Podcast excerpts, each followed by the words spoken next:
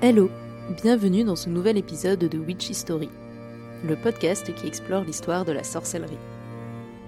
Aujourd'hui, nous continuons notre découverte du tarot de Marseille avec la neuvième arcane majeure, l'ermite.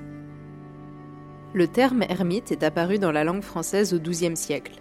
Il vient du grec eremites, qui signifie qui vient du désert ou qui vit dans la solitude. Ce terme grec vient du mot eremos, qui signifie désert.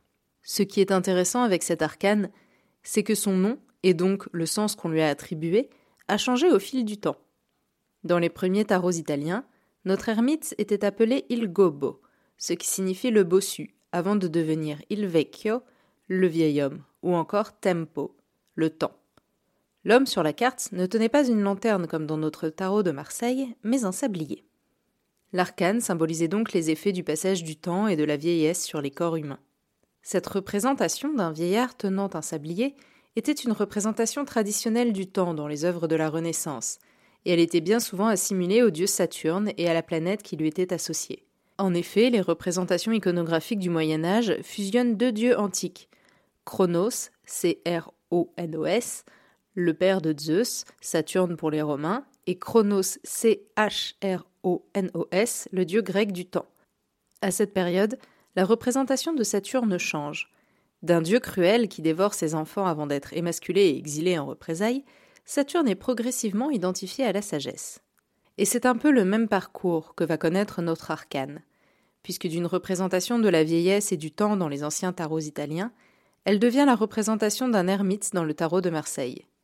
Le dictionnaire universel d'Antoine Furtière, dont on avait parlé dans l'épisode du battleur, définit ainsi l'ermite un homme dévot qui s'est retiré dans la solitude pour mieux vaquer à la contemplation et se débarrasser des affaires du monde.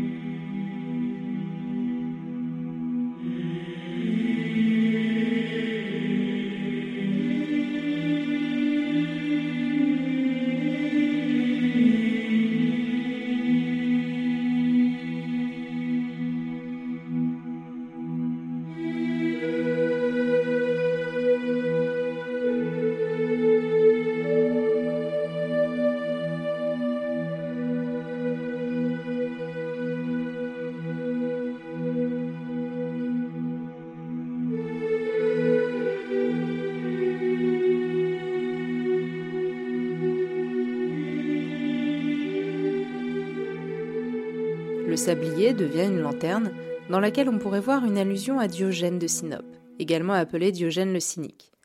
Vous connaissez sans doute ce célèbre philosophe de l'Antiquité grecque qui vécut de 413 à 327 avant Jésus-Christ et vivait dans le dépouillement le plus total en dénonçant les conventions sociales et dormait dans un tonneau.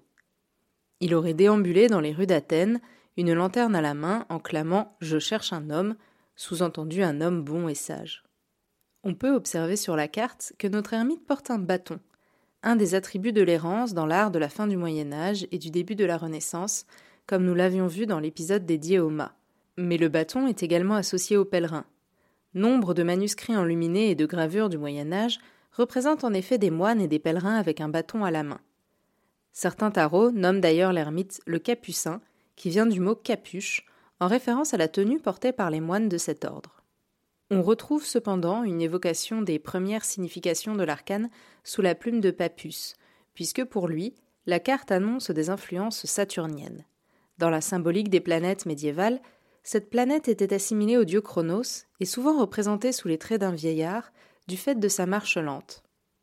Aliette est le seul à s'être radicalement écarté de ces interprétations, puisque pour lui la carte représente un hypocrite et un traître, alors, je vous avoue que je n'ai pas trop compris pourquoi. Est-ce que c'était en référence au Tartuffe de Molière? Allez savoir. Aujourd'hui, on lui donne plutôt le sens d'une introspection, d'une recherche, de la vérité, d'une prise de recul ou encore de solitude. Voilà, c'est la fin de cet épisode. J'espère qu'il vous a plu. On se retrouve la semaine prochaine pour parler d'une carte bien étonnante. À bientôt!